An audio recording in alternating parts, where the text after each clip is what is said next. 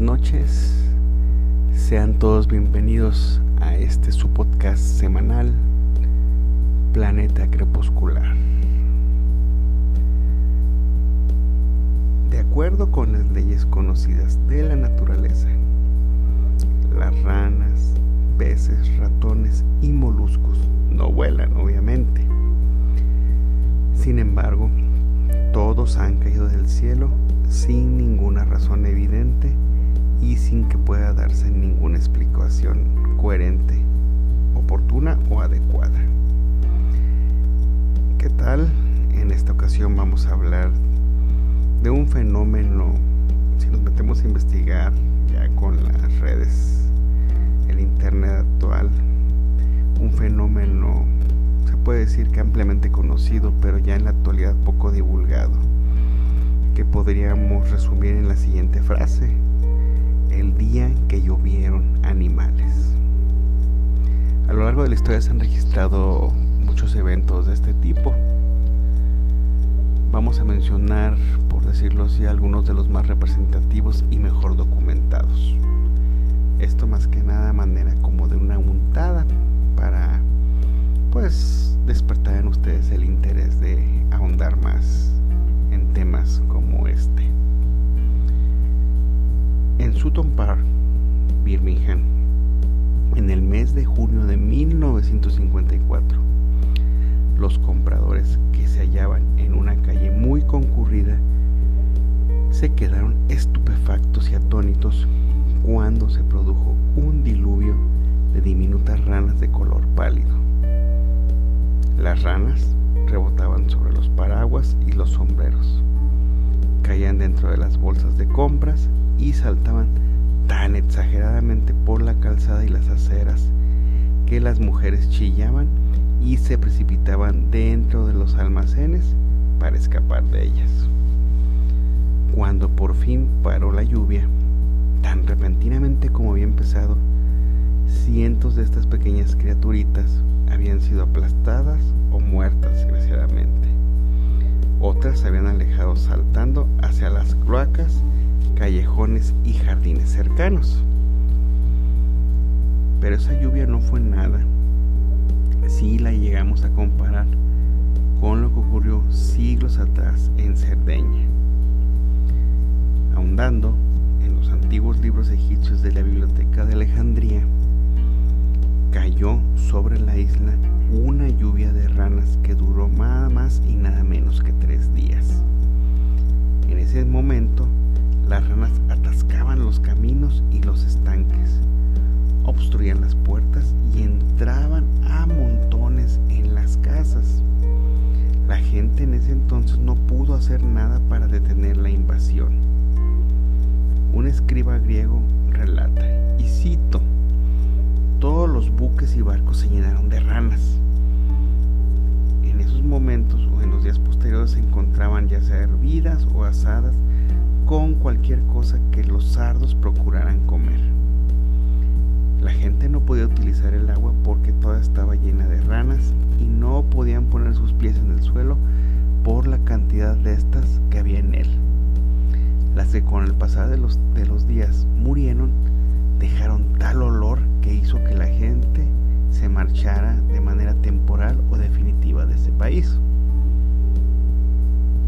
En marzo del año de 1876, en el estado norteamericano de Kentucky, llovieron de un cielo claro y azul copos de carne de más de 7 centímetros cuadrados. Un asustado campesino algunos de manera por demás temeraria, indicando posteriormente que sabían a nada más y nada menos que carne de cordero. En mayo de 1890, un chaparrón, o por decirlo lluvia, roja empapó Messignani en Calabria, al sur de Italia. Ya atendiendo los reportes posteriores de la Sociedad Meteorológica Italiana, estos indicaron que se trataba de sangre de pájaros. En febrero de 1859, en Aberdare, en Gales del Sur, cayeron como un tupido aguacero peces de más de 12 centímetros de longitud, los cuales cubrieron los tejados de las casas. Una vez pasado esto, los niños y la gente del pueblo los sacaban con palas de las calles. Algunos ejemplares enviados al Museo Británico fueron identificados como pececillos de agua dulce y luego los expusieron en el zoológico de Regent's Park en Londres. En mayo de 1881, una terrible tormenta eléctrica asoló, asoló la ciudad inglesa de Worcester. En Weirhard, un rayo mató a un asno que tiraba de un carro. Las piedras de granizo arrancaron las hojas de los árboles y echaron por tierra los cultivos.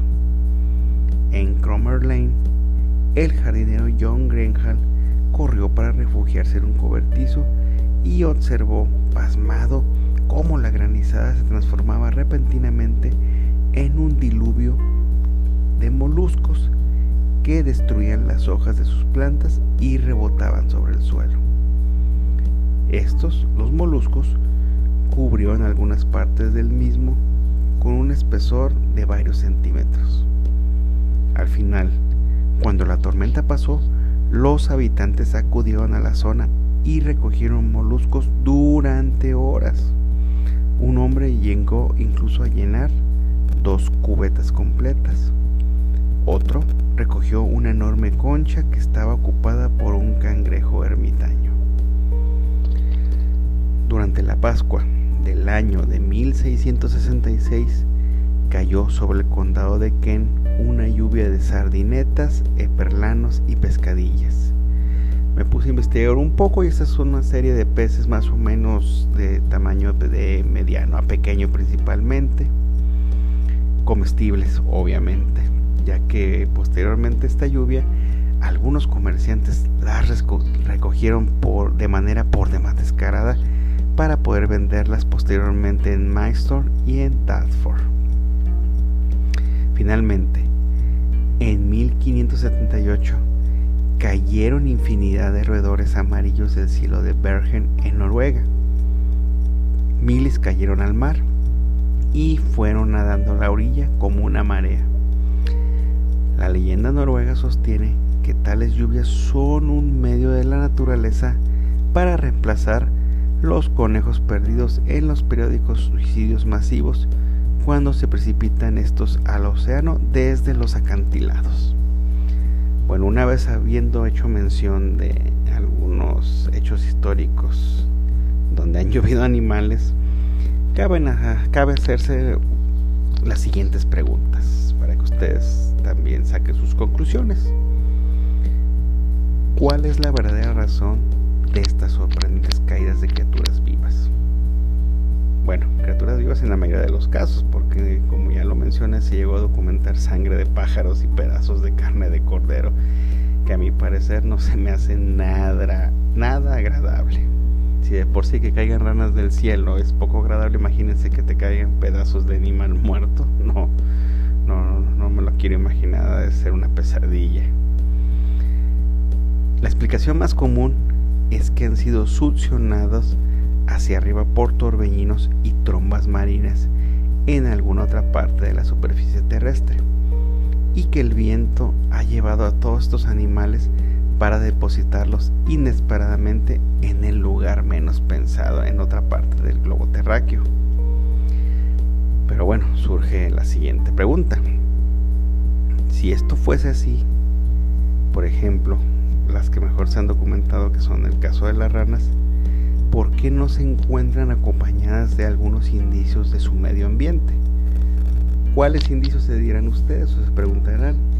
Pues vamos a pensar en plantas acuáticas, lodo o incluso renacuajos, que, es que forman parte del ciclo de vida de estos pequeños animales. Entonces surge la siguiente duda. ¿De qué manera puede el viento seleccionar solo ranas, sardinetas o pescados, por ejemplo, ya hablando de un océano lleno de diferentes especies de peces. Ya de manera, pues como buscando la explicación a todo, digamos con un poco de ciencia de esa que a veces no tiene pruebas del todo, pero tampoco tiene dudas, Charles Ford, un escritor norteamericano del siglo XIX, creía que tales lluvias vivientes se habrían originado en una especie de mar de los sargazos inmenso, pero este estaba situado no en el océano, sino en algún lugar de la atmósfera. Estas lluvias periódicas reaprovisionarían las existencias o propagarían las especies a nuevas partes del globo, que para empezar se más poco aplicable ya que las especies son endémicas de todas las regiones. O sea, hay especies que son endémicas a regiones específicas del planeta. Fin de la historia. Lamentablemente, y me imagino que nunca va a suceder, todavía nadie ha localizado ese famoso mar aéreo que Ford mencionaba surge otra teoría también un poco descabellada. Si los cometas fueron los vehículos que trajeron a los humanos a la Tierra, según mencionan en, sus hipótesis algunos investigadores, estos podrían aún estar haciendo llover la vida sobre el planeta. Yo lo veo poco probable, pero al final de cuentas son teorías, hipótesis que pueden surgir. Como ya lo dije, algunas basadas en absolutamente nada o sin evidencia alguna, aunque también sin duda alguna. Simplemente esto nos invita a ahondar más en el tema si así lo queremos. Si no, véanlo como un brevario cultural y digamos un que van a tener más para conversar en su próxima reunión este familiar o de amigos cuando éstas puedan llegar a hacerse de nuevo. Por el momento, este, me despido, no sin antes decirle que, decirles que sigan sobrellevando y sobreviviendo esta pandemia. Desgraciadamente ya estamos en un pico de rebrote en cierre de año. Ahora más que nunca hay que cuidarnos mucho. Como dijo un amigo, este, al final de cuentas, esperemos que por lo menos así sea eh, esta situación actual va a sobrevivir el más inteligente y el más fuerte. Esperemos que si no somos los más fuertes, ser los más inteligentes o viceversa. Todavía, hasta la fecha, hay gente que no cree en esto. Hay gente que se sorprende. Hay gente hastiada de esta situación quiere volver a su vida normal como estaba antes de, pues ya hasta hace un año, ya se cumplió un año de esta situación. Y exigen y se quejan de la manera más absurda, que donde encuentran, por digamos, el estilo de vida al que estaban acostumbrados antes de esta pandemia. Pues solamente que se mudaran a otro planeta. Desgraciadamente ya con estadísticas y cifras esta gente, ya no digo que tiene pues guano en la cabeza, porque como dijo ahí algún en algún otro podcast alguien comentó, el guano por lo menos tiene utilidad, no no sé. Hay gente que todavía no cree no no no me cabe en la cabeza que que lleguen a ese punto y a estas veces digo, yo creo que hay más inteligencia en el bote donde junto las excretas de mi perro que a veces en la cabeza de mucha gente. Por favor, no sean de esos de ese tipo de gente. Cuídenseme mucho. Sobrevivan, sobrelleven de la mejor manera esta esta situación.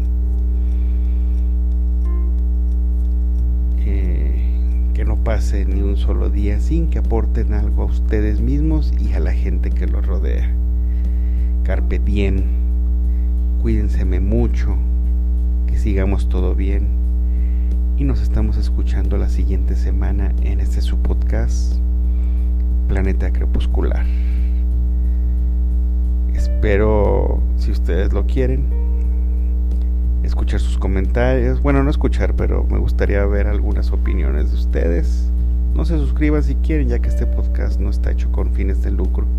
Pero sí me gustaría escuchar sugerencias, opiniones de algún tema que quisieran que se hablara. Este me pueden contactar en Twitter como Necromancer77 Eh, en, varias, en varias redes de distribución también me pueden encontrar, pero ahí en Twitter es donde más puedo escuchar sus escuchar y ver sus comentarios. Estamos abiertos a críticas, sugerencias, opiniones, lo que ustedes quieran. Cuídense mucho, que todos sigamos bien y nos escuchamos la próxima semana en este su podcast Planeta Crepuscular. Bye bye.